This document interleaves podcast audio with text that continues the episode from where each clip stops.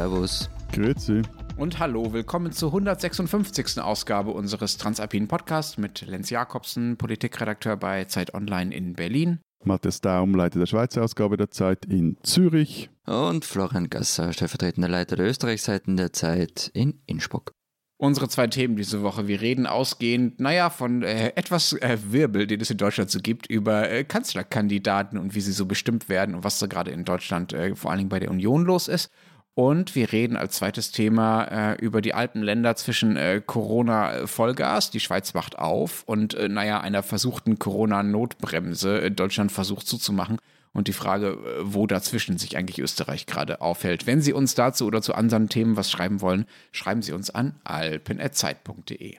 Du Lenz, ich bin etwas enttäuscht von dir. Von dir kam ja die famose Idee für die letzte Sendung, dass wir ein Dramolett aus den SMS aus diesem äh, ÖVP Boys Club äh, vorführen. Und eigentlich habe ich jetzt gedacht, dass du jetzt für diese Sendung uns ein Dramolett schreibst, damit wir Robin Alexander Tweets zitieren könnten. Plus Paul Ronsheimer hätten wir dann noch reinnehmen müssen. Genau, ja, ich, dafür, ich hätte dafür war es ein, bisschen, war es ein bisschen kurzfristig und ähm, äh, ich, ich bin ja so arrogant zu glauben, dass wir noch einen Mehrwert gegenüber Twitter äh, versuchen äh, zu behaupten in diesem Podcast. Wobei ich dann nicht mal hätte irgendwie wieder mal versuchen müssen, äh, Österreich zu intonieren, was Das unsere kam böse... nicht gut an. Es, Es das kam- wollte ich kurz noch... Also, Einer hat, einen Hörer sogar angeboten, ähm, er würde Zeitabos bestellen in beliebiger Anzahl, wenn Matthias dafür nie wieder versuchen würde, Österreichisch zu imitieren. Ja, aber er ist dann zurückgekrebst, als ich ihm gesagt habe, bei zehn Abos würde ich das äh, doch äh, durchaus mir überlegen, das nie mehr zu machen. Aber sag mal jetzt, Dienstag 9 Uhr, ihr habt endlich auch einen äh, dritten Kanzlerkandidaten. Ihr habt ja jetzt eine Frau, ihr habt den Na, Olaf. Matthias, Matthias, hast du in der Früh eine Zeitung gelesen? Nix ist entschieden.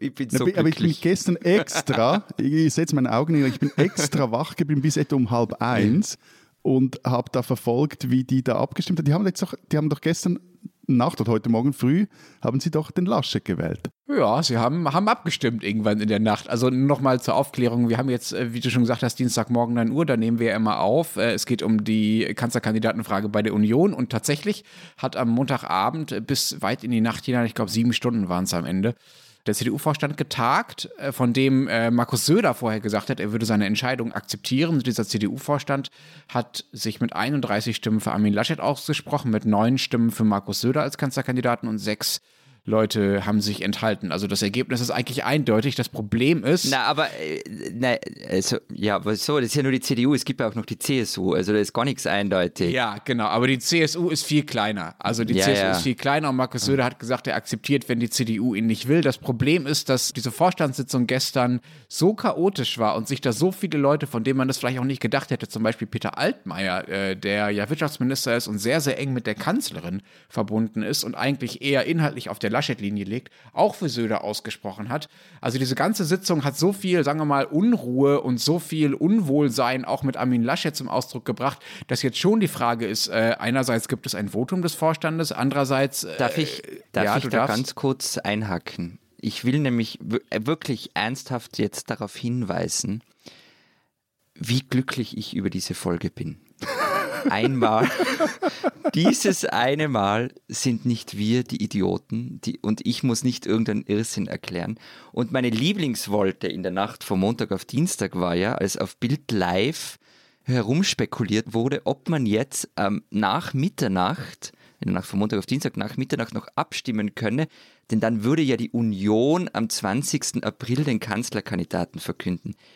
Ich meine, besser geht's nicht. Für die Jüngeren unter unseren Hörerinnen und Hörern am Geburtstag von Adolf Hitler. Ja. Ja, das ist natürlich nicht wirklich ein Problem, ähm, aber wenn du äh, damit zufrieden bist, dass Bild Live ein bisschen idiotisch ist äh, und äh, da vielleicht eure, eure österreichischen Boulevardmedien da mal übertrumpft, äh, damit kann ich äh, gerne leben. Schack, er dreht's dann immer wieder.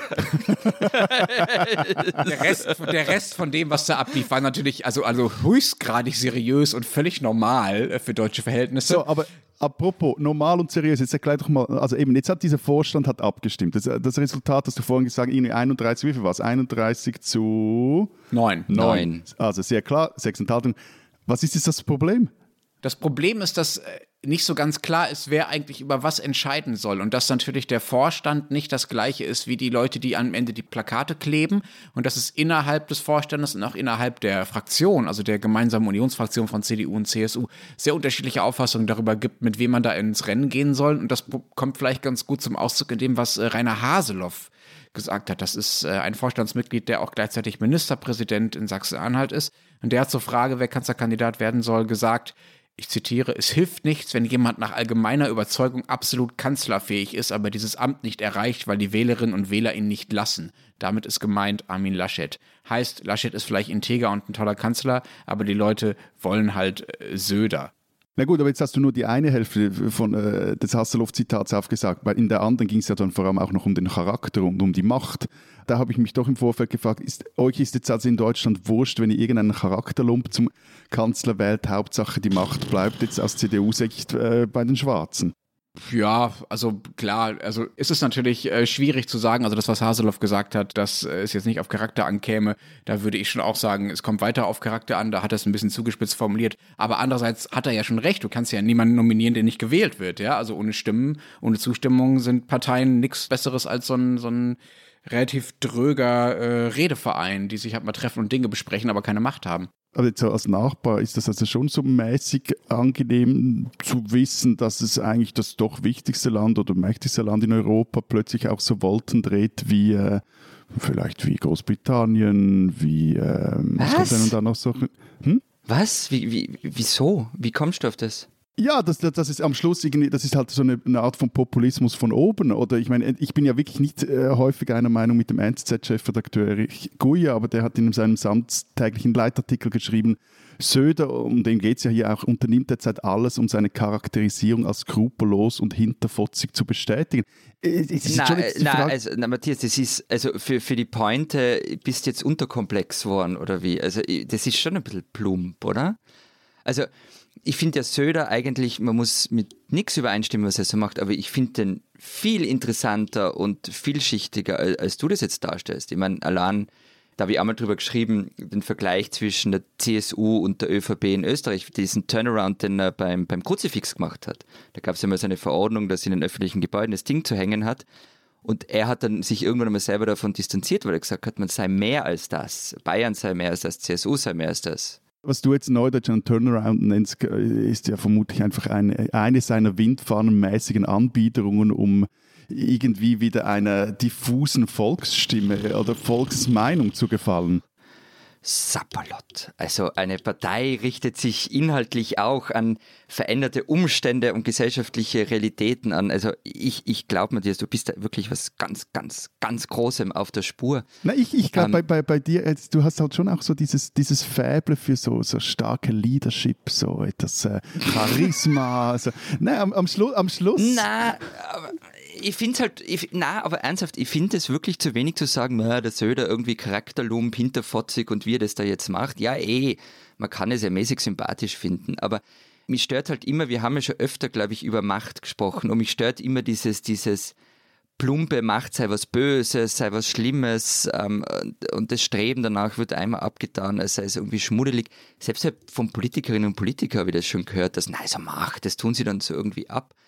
Aber ich meine, wer Anliegen hat, der braucht Macht, um das umsetzen zu können. Und der bemüht Nein, sich Lieber, drum. Aber da sind wir jetzt genau beim springenden Punkt, nämlich ja. wer ein Anliegen hat. Aber ehrlich gesagt, in dieser, ich, äh, mir kommt gerade kein Spruch oder kein zitierfähiger Ausdruck für das, was da jetzt bei der CDU abgeht. Na, in Sinn, nein, ja. aber wo ist, sind da die Anliegen aus? Und das, das ist ja auch, das, ja. das finde ich auch das sto wirklich stoßend Skandalöse an diesem Hasselhoff-Zitat. Der sagt ja einfach, wo Anliegen ist ja nur wurscht, es geht einfach um die Blutte macht.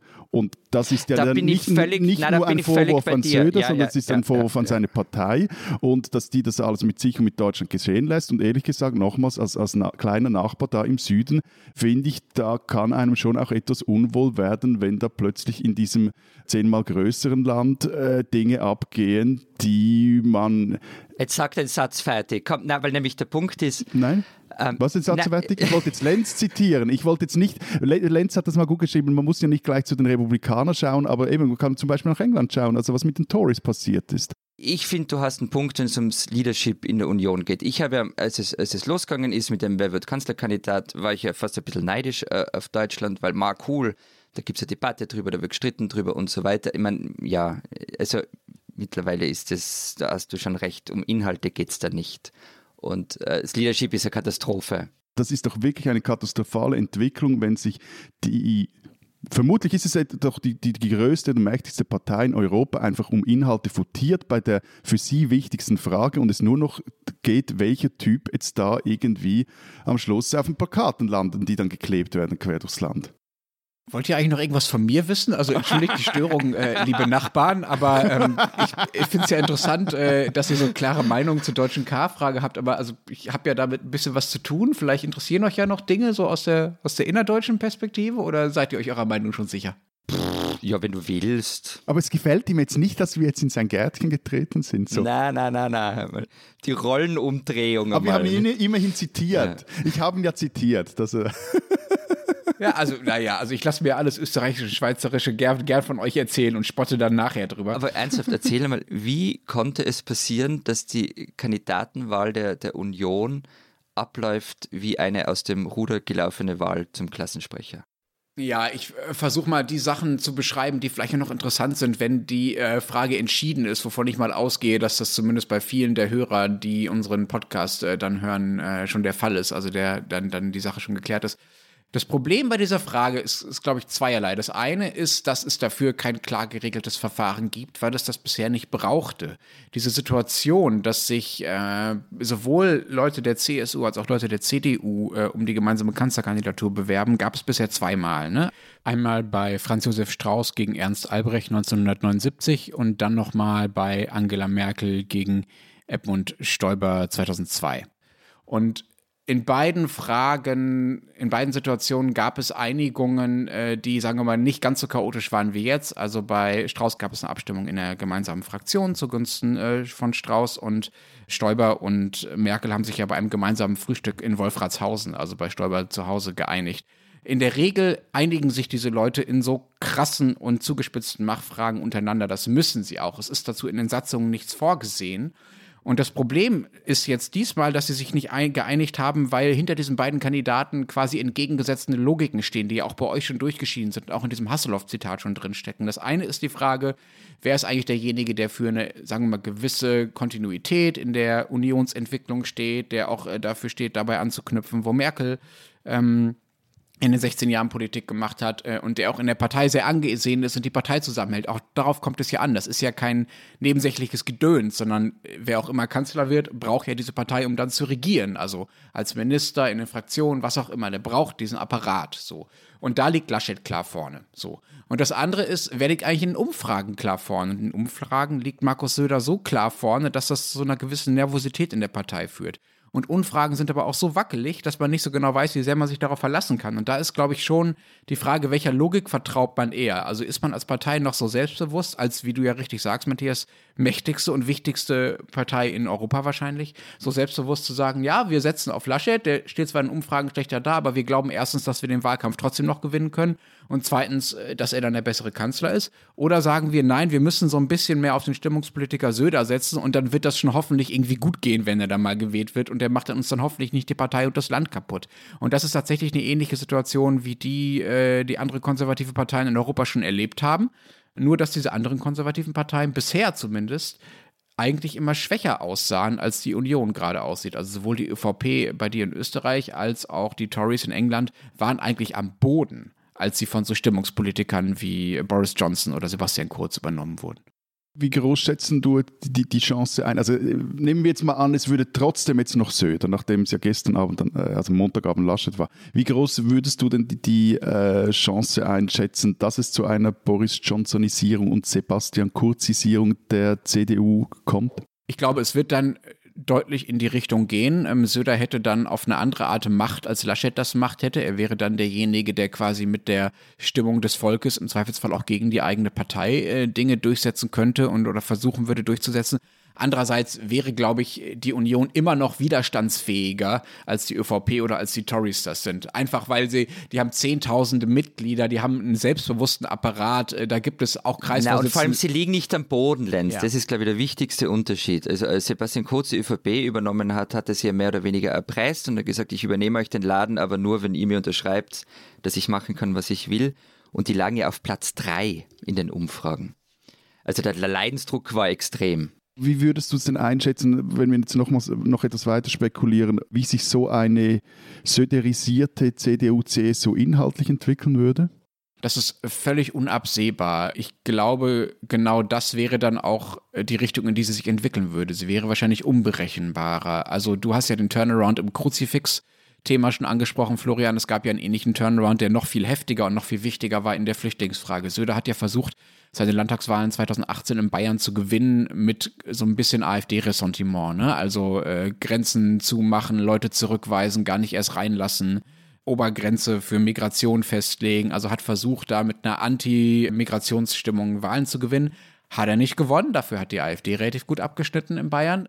Dann hat er sich umgedreht und ist äh, zum Flüchtlingsfreund geworden und ähm, hat damit einerseits die Union zusammengehalten, aber hat halt gezeigt, dass er sich, wie du gesagt hast, Matthias, immer nach, äh, nach dem Wind richtet, was in diesem Fall, sagen wir mal, eher gut ausgegangen ist für die Union, was aber sich aber auch wieder völlig ändern kann. Und das ist halt das Schwierige an einem äh, Kanzlerkandidaten Söder. Das ist die Partei, äh, die ja bisher dafür da war, nicht nur Deutschland zusammenzuhalten, sondern auch Europa, also die ja extrem berechenbar war und dafür auch immer gelobt wurde von allen anderen europäischen Regierungen, dass diese Partei nun unberechenbarer werden würde. Ich glaube übrigens, es gibt, es gibt einen Punkt, äh, an dem man eine Kotisierung ähm, der Union messen kann. Das ist ja derzeit tritt der Söder auf in, in ganz klarer Abgrenzung zur AfD. Das hat Sebastian Kurz ja nie gemacht gegenüber der FPÖ und er hat dann sogar mit ihr koaliert. Und ich glaube, dass ähm, wie er zur AfD steht, so ein Gradmesser auch sein kann, wenn man jetzt diese beiden Parteien oder diese beiden Personen dann mal vergleichen will. Mhm. Aber vielleicht kommen wir auch mal von Markus Söder weg, der es ja vielleicht auch gar nicht geworden ist, Podcast. ich, ich, habe, ich habe einen guten Übergang zu, zu dem, was eigentlich schon wirklich entschieden ist. Eine Wolte von Söder war ja auch, hat, oder hat er ja auch in der Klimafrage äh, hingelegt. Und hier habt ihr jetzt ja zumindest mal eine der, der Florian äh, rollt mit den Augen. Ist doch eine Wolte, war doch eine Wolte. Ja, es ist ein Wölkchen, wenn überhaupt. ja? Also er hat, er hat sich ein bisschen grün angemalt. Viel mehr ist ein Bienen-Sum-Sum-Wölkchen. Ja. So, gut. genau. Wurscht. Ihr habt eine Kandidatin, zu, also, ihr habt den Scholz schon und ihr habt jetzt ja auch eine grüne K-Kandidatin. Genau, eine andere Kanzlerkandidatinnenfrage ist tatsächlich schon äh, entschieden, nämlich bei den äh, Grünen an diesem Montag. Da hat Robert Habeck bei einer äh, schönen kleinen Pressekonferenz Annalena Baerbock als Kanzlerkandidatin anmoderiert. Und dieser Auftritt war schon bemerkenswert, weil zumindest ich auch gemerkt habe, wie ungewohnt es ist immer, immer noch ist, zu sehen, dass Männer Frauen anmoderieren und ihnen dann die Bühne überlassen, also die Bühne geradezu bereiten. Ähm, die Frage zwischen Habeck und Baerbock war ja lange offen. Habeck ist auch in der breiten Öffentlichkeit sogar ein bisschen beliebter als äh, Baerbock. Also das ist tatsächlich immer noch eine ungewöhnliche Erfahrung. Und ich teile aber auf der anderen Seite dann auch nicht so ganz diese einhellige Begeisterung darüber, wie die Grünen das gemacht haben. Also da ist auch schon, sagen wir mal, da ist die Medienlandschaft auch schon sehr, sehr grünfreundlich. Da waren sehr viele professionelle Beobachter am Montag ganz berauscht davon, dass äh, die Entscheidung, wer es denn jetzt macht, tatsächlich nicht du durchgesickert ist äh, bis zum Ende und äh, dass sie sich nicht auf offener Bühne gestritten haben wie die Union. Ich würde ja sagen, man kann das so machen, wie die Grünen das gemacht haben, also das einfach untereinander ausmachen und dann am Ende verkünden, aber sich zu zweit abzustimmen und die eine macht es dann halt und der andere nicht, das muss man nun auch nicht als äh, politische Meisterleistung überhöhen, schon gar nicht in der Partei, die ja eigentlich jahrzehntelang sehr stolz darauf war, dass eigentlich alles basisdemokratisch abgestimmt wird. Ne? Der letzte Spitzenkandidat wurde noch in der Urwahl gewählt. Ja, wobei sie aber der Unterschied ist, dass sie ja beide Parteichefs sind. Also der Unterschied ist, dass sie beide Parteichefs sind. Ich finde, das macht schon auch nochmal was aus. Äh, naja, also Söder und Laschet sind auch beide Parteichefs äh, einerseits und außerdem war das bei In den einer Grünen sehr merkwürdigen so, ne? Konstruktion sind sie das ja. allerdings. Ja, das stimmt. Aber sag mal, äh, also aus der Ferne ist mir ja etwas gespannt, ob diese Taktik der Grünen aufgeht. Also, was meinst du da? Wird das, ich meine, da, da wird die Union jetzt ja zünftig und vermutlich auch etwas dreckig gegen Baerbock schießen. Packt die das, diesen Wahlkampf, oder? Ich glaube, es ist für die Union schwieriger gegen Baerbock zünftig zu schießen, wie du sagst, als gegen Habeck. Ne? Habeck ist der viel angreifbare Politiker. Erstens, weil es immer noch, sagen wir mal, ähm, leichter ist, gegen Männer zu schießen als gegen Frauen. Was nicht heißt, dass gegen Frauen weniger geschossen wird, ganz im Gegenteil. Aber es ist, sagen wir mal, äh, schwieriger, äh, Baerbock irgendwie mit unlauteren Methoden anzugreifen als Habeck, wäre meine Vermutung. Äh, sie ist auch, sagen wir, etwas professioneller, was den Auftritt angeht, als Habeck. Also hat ja nie diesen Anschein erwecken wollen, sie sei eigentlich gar keine echte Politikerin, wie Habeck das immer tut. Und da, glaube ich, dem ist sie schon gewachsen. Und ich glaube, die grundsätzliche Frage wird, ob diese Unerfahrenheit, die sie ja durchaus hat, also sie hat ja noch nie regiert, ob das zu einem Manko wird oder nicht. Es gibt ja durchaus auch äh, den Verweis auf andere Länder wie Neuseeland oder Dänemark, wo auch äh, junge Regierungschefinnen äh, das Amt übernommen haben, die vorher auch noch keine Regierungserfahrung hatten und mittlerweile sehr, sehr beliebt sind. Aber jetzt habe ich die ganze Zeit von Deutschland erzählt. Ich würde ja eigentlich von euch gerne noch wissen wollen, wie ist das denn bei euch? Habt ihr diese Rangeleien nicht? Wer wird denn bei euch Spitzenkandidat der Parteien für diese Regierungschefsämter und äh, wie werden die nominiert? Wie läuft das ab? Theoretisch so wie bei euch in Gremien. Ich habe allerdings jetzt mal überlegt, ähm, so alle vergangenen ähm, Parteichefswechsel oder Spitzenkandidat, wobei Parteichef und Spitzenkandidat ist bei uns immer das gleiche eigentlich, bis also auf eine Ausnahme. In Wahrheit gibt es also zwei Varianten. Entweder hinterm Rücken des amtierenden Parteichefs formiert sich eine Gruppe und übernimmt dann putschartig. ähm, so passiert bei Reinhold Mitterlehner, dem Vorgänger von Sebastian Kurz. Oder aber, wenn die jeweilige Partei gerade nicht sehr erfolgreich ist, übernimmt, wer gerade da ist und sich das antun will. Ähm, so wie Pamela Rendi-Wagner, die SPÖ-Chefin, die auf Christian Kern gefolgt ist. Also ein, einen richtig geordneten Übergang, also von einem Parteichef zur nächsten Parteichefin oder wie auch immer, gibt es selten. Zuletzt war es eigentlich bei den liberalen Neos so. Das ist jetzt aber auch schon wieder ein paar Jahre her. Und bei dir, Matthias, wie entscheiden die Parteien bei euch darüber, wer sie anführt? Oder führt bei euch eigentlich sowieso niemand irgendwas an, weil das alles äh, viel breiter aufgestellt ist? Anarchie im Wahlkampf. Ne? Also die Parteien sind doch weniger strenger oder straff organisiert wie bei euch. Das hat halt auch mit den Mitteln zu tun. Also die sind latent unterfinanziert. Und ein ganz wichtiger Unterschied, wir, wir haben keine Spitzenkandidaten. Also wir haben Parteipräsidentinnen und Parteipräsidenten, aber weil der Bundesrat ja durch das Parlament gewählt wird, und ähm, nicht direkt und diese Wahl sowieso eine äh, jeweils eine etwas sonderbare Wahl ist, ist es eigentlich so, dass die Chefs der Parteien oder Chefinnen in der Regel eigentlich nicht bundesratsfähig sind. Also Uli Maurer, der, der jetzige SVP-Finanzminister, ist da eine Ausnahme. Der war lange Parteichef, äh, auch äh, sehr umstritten. Also jetzt nicht in der Partei, sondern gegen außen. Aber da war es mehr, weil die SVP das nicht mehr länger hingenommen hat, dass das Parlament äh, häufig halt gemäßigte Vertreter aus den, den, den, Reihen gewählt hat. So. Ihr wählt nicht die Hardcore-Rechten. Das passt das nicht. Ja, ja, nein, nein, das, das, das, das, war so, das war der große Streit und so.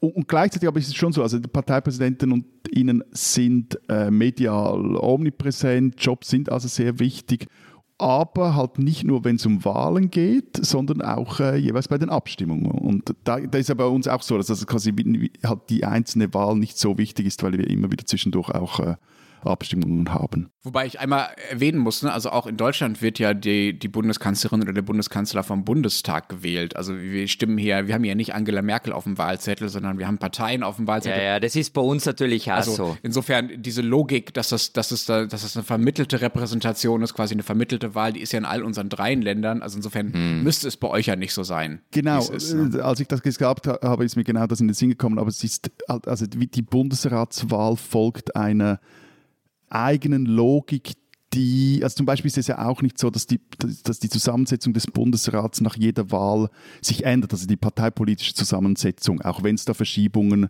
gibt. Es ist ja sogar auch umstritten, nach welchen Berechnungen eigentlich der Bundesrat zusammengesetzt werden soll. Das ist ja nirgends fix. Das ist ja einfach so ein. Die Zauberformel, ich erinnere genau, mich. Genau, das ist ja so ein Gentleman and Women Agreement und äh, da gibt es ganze äh, Armadas von äh, Politologinnen und Politologen, die sich damit äh, mit dieser Frage auseinandersetzen, wie der Westen ist. Aber wer ist denn dann bei euch auf den Wahlplakaten? Auf den Wahlplakaten sind die Politikerinnen und Politiker aus den einzelnen Kantonen. Also das heißt, in Zürich hängt wer anderer wie im Wallis auf dem SVP-Plakat und so. Ja klar, weil ich ja den, also muss ich jetzt ausholen, eigentlich Nein, ja. nicht. Nein, nein, nein, nein, also ja, ich, ich wähle in, in, in Zürich meine Ständerätin, meinen Ständerat Mm. und äh, meine Nationalräte und Nationalräte und die sehe ich hier auch so. Aber das heißt, ihr habt keinen schweizweiten Spitzenkandidaten, Spitzenkandidatin. Nope. Außer es gab Okay. mal eine, eine Wahl, da war Blocher auf dem Plakat bei der SVP und da hieß es dann auch, wie war der Spruch? SVP wählen, Blocher stärken. So, oder Blocher wählen, stärken. Oder Es, da, da wurde es sehr. Wenn ihr wenigstens gereimt hättet. Nee, also ich, ehrlich gesagt, jetzt kommt mir der richtige Spruch auch nicht mehr in den Sinn. Wurscht, er war auf dem Plakat und vor allem es ging darum, dass es eine Personalisierung war, eine, eine nationale Personalisierung, die es bis damals eigentlich noch nicht so gab. Und die, die Übergaben aber in den Parteipräsidien, die sind eigentlich, ja, also im Vergleich jetzt äh, wirklich erst zu euch, ist das alles immer recht äh, mau. Also zum Beispiel kürzlich haben die Grünen, da, da gab es einen, einen Wechsel, aber das war eher so eine Stabsübergabe, ob schon ein Mann auf eine Frau folgte. Bei der SP, dort ruppelt es traditionell eigentlich am meisten. Dann übernahm ein sehr linkes ehemaliges User-Duo aus der Deutschschweiz von ihr, einem eher konservativen welchen Vorgänger. Das gab hier und dort zu diskutieren. Da gab es auch Gegenkandidatinnen. Ähm, aber, aber schließlich wurde das heißer gekocht als gegessen. Das Lustigste aber auch hier ist eigentlich die, die, die SVP. Die führt zurzeit nämlich einen Tessiner, Marco Chiesa. Habt ihr sicher noch nie gehört von denen. Aber der Mann er kann einem fast etwas leid tun. Der kann noch so poltern, Zeta Mordio schreiben, den Bundesrat als Diktatoren beschimpfen, weiß ich was alles. Aber so richtig interessiert dort eigentlich immer noch, was eigentlich der Alte aus Herleberg und seine Tochter sagen. Diese Österreicherin sollten Sie kennen. Hella Pick wurde 1929 in Wien geboren und war das Kind einer jüdischen Mittelschichtsfamilie. Mit acht Jahren floh sie vor den Nazis in einem Kindertransport und kam 1939 nach England. Ihre Mutter folgte wenige Monate später. In Großbritannien wurde Pick Journalistin, Außenpolitikredakteurin des Guardian und eine der größten und wichtigsten ihres Fachs. Man tut sich ziemlich schwer, von den 60ern bis in die 90er Jahre irgendein internationales Ereignis zu finden, über das sie nicht berichtet hätte. Und manchmal hat sie auch zurück in ihre alte Heimat geblickt. In ihrem Buch Guilty Victim, Austria from the Holocaust to Haida aus dem Jahr 2000 hält sie dem Land, aus dem sie einst fliehen musste, ziemlich schonungslosen Spiegel vor. Und gerade jetzt erschienen sind ihre Memoiren, äh, Invisible Walls. Ich muss gestehen, es wäre an mir vorübergegangen, hätte mir nicht eine Hörerin, nämlich Ina Eichinger, darauf hingewiesen. Danke schon mal dafür. Jetzt sind ja Biografien von Journalistinnen und Journalisten selten sonderlich spannend zu lesen. Bei Hella Pick ist es anders. Ähm, sie schafft es, das eigene Leben als Paravent für die jüngere Zeitgeschichte zu benutzen. Von ihrer Flucht über die Kindheit im Lake District, die ersten Erfahrungen als Reporterin in Afrika, bei den Vereinten Nationen, in Genf und wo auch immer auf dieser Welt. Sie erzählt aber auch über gescheiterte Beziehungen, über die Unfähigkeit, an einem Ort sesshaft zu werden und fragt am Ende ganz unironisch, Has the journey been worthwhile? Das Buch ist es auf alle Fälle und Hella Pick ist jemand, den man kennen sollte.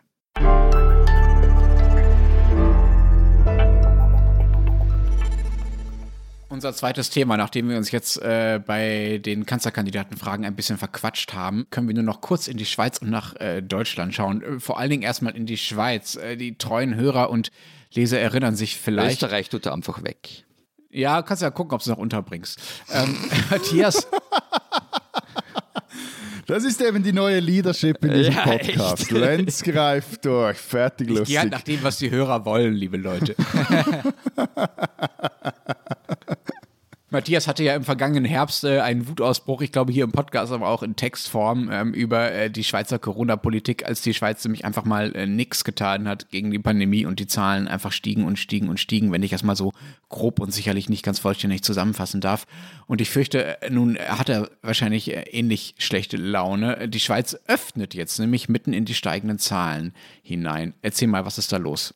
Ja, eben, also hätte ich gestern Abend nicht noch diesen elenden Podcast vorbereiten müssen, äh, hätte ich endlich wieder mal auf einer Terrasse ein Bier genießen können, vermutlich etwas schlotternd, weil es hier eben noch frisch ist am Abend. Hätte aber auch ins Kino gehen können oder in die Muckibude. Also, können wir das kurz einmal einordnen? Ich tue mir immer schwer, bei dir Corona-Politik einzuschätzen. Also einzuschätzen, wie deine Meinung dazu ist. Findest du das jetzt gut oder schlecht? Oder mittel? Oder gar nichts? Oder Ich dachte, du sagst jetzt, ich kann mich dich einfach schwer in einer Muckibude Ja. Vorstellen, recht hättest du gehabt. Ja, ich finde es auch nicht äh, trivial, jeweils eine eigene Meinung zu finden. Es gibt halt recht viele Aspekte mitzudenken. Den jetzigen Öffnungsschritt des Bundesrats finde ich eigentlich zur Hälfte in Ordnung und zur anderen Hälfte aber recht gaga. Also draußen wieder mehr zuzulassen, erachte ich durchaus als sinnvoll, auch weil anscheinend, ich plapper jetzt halt danach, was, was äh, so die diversen Virologen, Epidemiologen, Aerosolologen äh, sagen, dass das Ansteckungsrisiko draußen wirklich sehr viel geringer ist als drinnen. Risiko bleibt klar, aber der Imperativ, möglichst wenige Leute zu treffen, wird weiter geschwächt. Aber es scheint mir gerade jetzt auch, auch psychologisch eine richtige Entscheidung zu sein, hier zu locken. Und was ist Gaga? Was ist die andere Hälfte? Nein, ich verstehe halt nicht wirklich, wieso, wieso man dann jetzt wieder alles so gleichzeitig macht. Also wieso jetzt auch wieder viele Innenaktivitäten zugelassen werden. Und zwar nicht nur Kino, Theater oder Konzerte, wobei es dort immer... Wie Konzerte? Ich kann jetzt irgendwie äh, äh, Metal-Konzert gehen. Oder zu einem Rave oder. Äh, ja, Rave wird schwierig, weil du musst sitzen. Also nachdem ich mir Matthias ja, nicht in der Muckibude okay. vorstellen, kann ich mir ehrlich gesagt Florian noch nicht bei einem Rave vorstellen. Aber bei einem Sitz-Rave schon. Und es gibt Maskenpflicht, du musst Abstand halten, also im Kino sicher ein oder zwei Sitze Platz lassen. Ich, ich erspare jetzt die Details, es ist relativ klar geregelt, wie viel das überhaupt äh, da sein dürfen. So. Gibt aber auch wieder Präsenzunterricht an den Unis im beschränkten Ausmaß und eben halt auch so schwitziges Zeugs, wie das die Fitnesscenter wieder offen sind. So. Und das gibt es ja zwei Punkte, die ich da dran gaga finde. Das eine ist, der Bundesrat hat erst vor kurzem eigentlich so ein Kriterienraster entworfen, ähm, an dem er gesagt hat, wenn dieses und jenes Kriterium erfüllt ist, dann machen wir wieder auf. Und jetzt ist halt die erstbeste Gelegenheit und mit irgendwelchen wolkigen Begründungen wird dieses Raster wieder gekippt. Ohne im Übrigen auch, dass er die, seine Taskforce, seine Wissenschaft eigentlich konzertiert hat. Äh, okay, und der Experte für eh alles, Gesundheitsminister Daum, was hat der gemacht? Gesundheitsminister Daum hätte, weil er ja wie er Berse und so. Ähm, nein, hätte. Äh, Zahlen Sie jetzt fünf Abos und Matthias nie wieder Pseudo-Französisch reden zu hören. Und, äh, fünf Abos und äh, er, er Daum macht nicht mehr den Alain Berset, weil wir müssen Schritt für Schritt schauen, wir nehmen Risiko. Nein, also ich, ich finde, also ja, halt Schritt für Schritt öffnen, so wie das alle sagen, die, die davon mehr verstehen als ich und bei Bedarf halt wieder schließen. Also mal eben, sagen wir mal, die Außenbereiche der Restaurants öffnen oder wieder mal 100 Leute zu einem Fußballspiel in einem 20.000er Stadion lassen und dann mal schauen, was passiert. Und was halt schon auch etwas gaga ist, dass ausgerechnet jetzt, da die Impfung auch für uns knusprige Junge äh, greifbar wird, halt auch wieder so, so planlos geöffnet wird. Hast du dich gerade knusprig und jung genannt? Diese Freiheit nehme ich mir. Was ich nicht ganz verstehe, Matthias, in den letzten Sendungen hast du oft darauf hingewiesen, dass der Bundesrat, also die nationale Regierung, ähm, ja eigentlich immer strenger sei als das, was die Kantone so planen. Wenn ich es jetzt richtig verstehe, ist das, was der Bundesrat da jetzt beschließt, ja aber eher lockerer. Also hat, hat sich da was umgekehrt? Sind die Kantone jetzt strenger oder sind einfach alle locker oder wie ist da momentan die Lage? Wir sind alle voll locker. also es hat sich, nein, umgekehrt hat es sich nicht. Es waren jetzt auch nicht unbedingt nur die Kantone, die stürmten, auch die, die Wirtschaftsverbände, beziehungsweise halt auch der Bundesrat selber und auch die, die Öffentlichkeit. Also das kann man auch nicht mehr nur so mit irgendwelchen Powerplay-Lobbying begründen oder erklären. Also eben Gesundheitsminister Alain Berset sagte selber an dieser Pressekonferenz, wir können nicht mehr und er meinte damit die Bevölkerung, aber vermutlich auch halt seine Kolleginnen und Kollegen in der Regierung. Weil sie einen Druck spüren, oder? Ja, und, und so, es ist so, irgendwie, es ist so, ich finde es wirklich nach schwierig zu erzählen. Es, es, macht so den Eindruck, so, äh, ja, äh, wir, wir, wir, wir, mögen nicht mehr, wir können nicht mehr, wir, äh, so. Aber ist das denn mehrheitsfähig? Also ist das äh, auch die öffentliche Meinung genau. in der Schweiz, dass alle nicht mehr können und nicht mehr wollen? Also das ist, äh, glaube ich, ein wichtiger Punkt und darum ich, äh, bin ich auch nicht so ein Anhänger dieser die böse, böse Wirtschaftslobby, auch wenn da gewisse Exponenten völlig durchgeknalltes Zeugs von sich gegeben haben. Die, auch die Öffentlichkeit ja, will eigentlich, die, also nicht eigentlich, sondern will diese Öffnung. Also das Forschungsinstitut Sotoma befragt die Schweiz seit Pandemiebeginn regelmäßig und Anfang März sagte eine Mehrheit der Befragten, sie wünscht sich ein rasches Öffnungstempo. Und da wurden auch die verschiedenen Elemente ähm, der, der Maßnahmen abgefragt und aus Sicht der Bevölkerung soll kein Lockdown-Element eigentlich über den April hinaus Bestand haben. Und über die Hälfte möchten sogar die Restaurants auch drinnen bereits Ende März öffnen.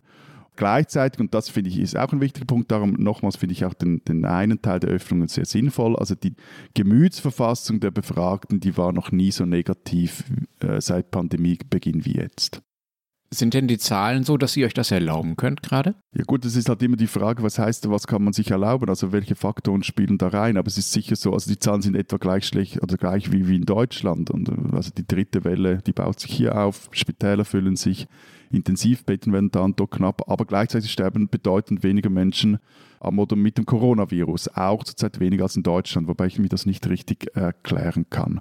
Und die Impfkampagne ist jetzt angerollt. Aber du hast recht, also in den Grenzgebieten zum Beispiel ist die Lage recht absurd. Ich sagte kürzlich beim, im SWR einen Beitrag, da, da war ein Campingplatzbesitzer aus Wangen am See, das ist ein Ort am Bodensee, und der war völlig frustriert, weil er, er muss seinen Platz immer noch geschlossen haben. In der Umgebung gibt es, glaube ich, sogar Ausgangssperren. Und, und, am anderen Ufer, bei den gleichen Corona-Zeiten, da, da, müssen die Schweizer Campingplätze Camper abweisen, weil sie schon äh, fully booked sind.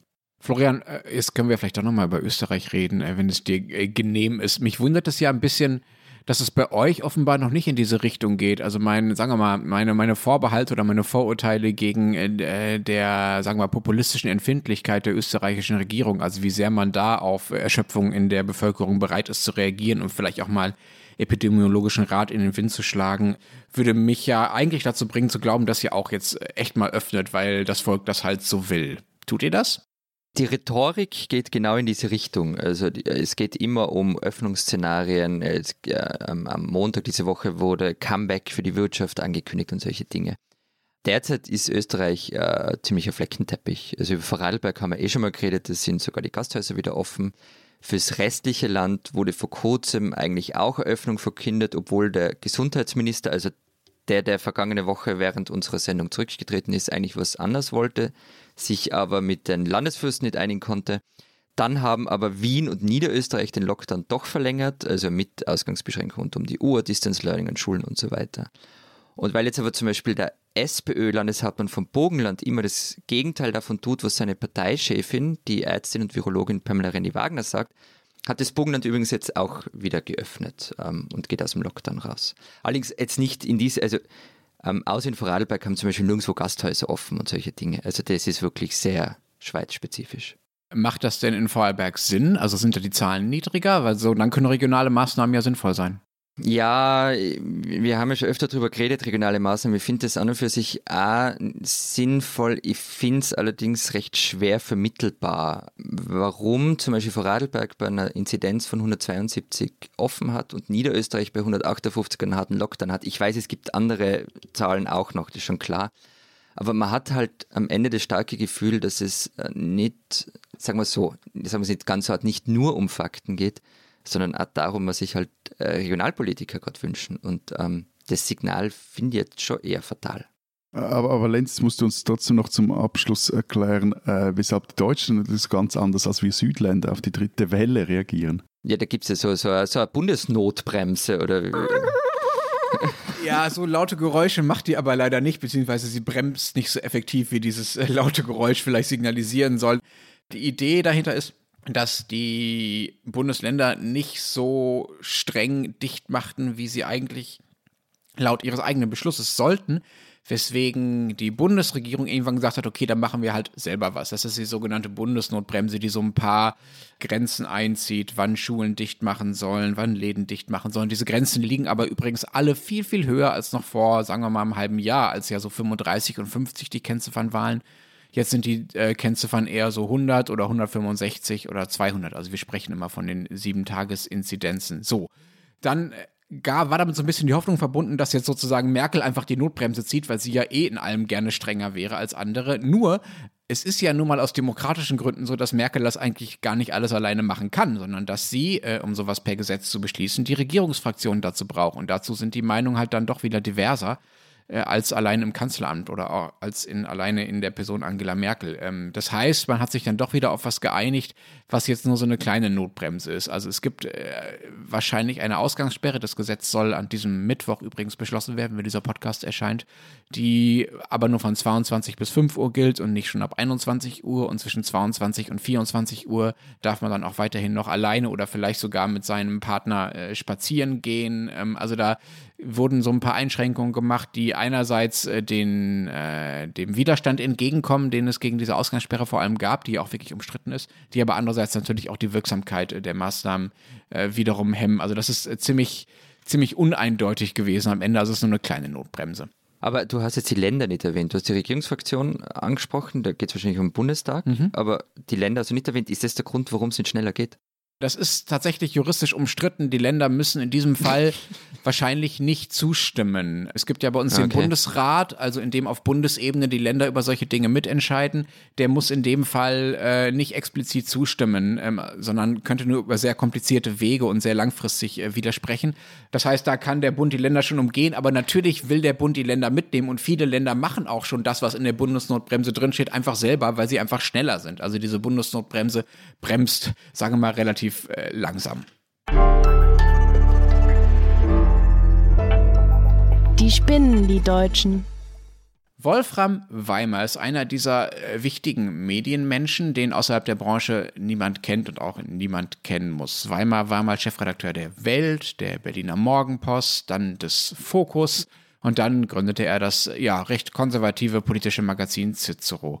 Heute ist Weimer zusammen mit seiner Frau, der ehemaligen FAZ-Redakteurin Christiane Götz-Weimer, Chef der Weimer Medien Group in München. Die bringt kleinere Titel wie beispielsweise Börse am Sonntag oder The European heraus und verleiht auch einen Ludwig-Erhard-Preis. Soweit, so egal. Weimar, der schon immer gern politisch Einfluss genommen hat, vergibt jetzt allerdings auch mit seiner Media Group einen Freiheitspreis der Medien.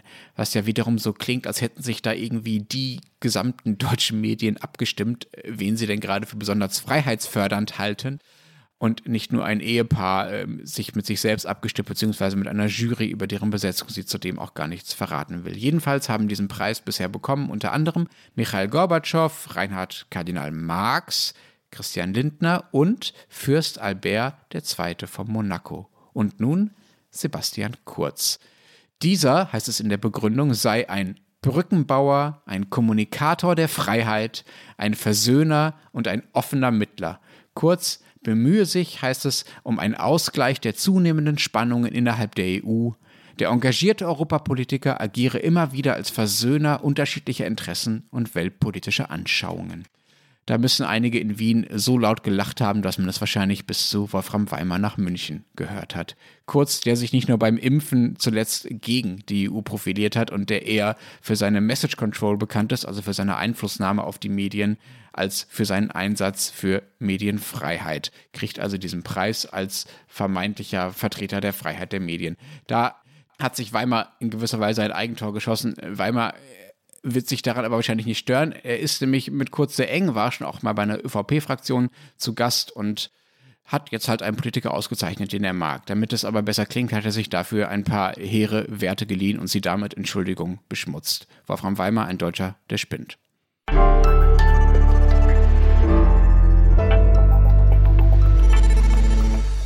Das war's diese Woche bei unserem Transalpinen Podcast. Wenn Sie wissen wollen, was neben der deutschen K-Frage in Österreich und in der Schweiz so los ist, lesen Sie Zeit Österreich, Zeit Schweiz. Was steht drin? Wir haben eine, eine große Recherche von, von Sarah Jeck im Blatt über BioSwiss, also den Branchenverband der, der Biobauern, der sich gegen eine Volksinitiative ausgesprochen hat, die für weniger Pestizide im Trinkwasser kämpft. Und jetzt ist da beim Verband doch äh, die Hölle los. Wir haben ein Interview mit einem Wiener Krankenpfleger, der uns erzählt, ähm, wie die Situation ist, warum viele nicht mehr wollen, nicht mehr können und trotzdem nicht den Job kündigen. Wir haben auf der Alpenporträtseite ein Interview, äh, das meine Kollegin Christine Bausackel geführt hat, mit der großen österreichischen Fotografin Elfo Semotan, Elfie Semotan, Verzeihung. Und ich habe noch einen Text geschrieben über die Reisen von Kaiser Josef II. durch ganz Europa der Aufklärung, wo er sich die Ideen für seine Reformen gesucht hat. Da hast du ja ganz zu dir selbst gefunden, lieber Florian. Wenn Sie all das lesen wollen und die Zeit Österreich, Yes. Zeit Schweiz abonnieren wollen, können Sie das übrigens unter zeit.de slash alpenabo. Und wenn Sie wissen wollen, was in Deutschland los ist, lesen Sie den Rest der gedruckten deutschen Zeit oder natürlich Zeit online. Wir hören uns nächste Woche wieder. Bis dahin sagen wir Vielen Dank. Adieu. und tschüss.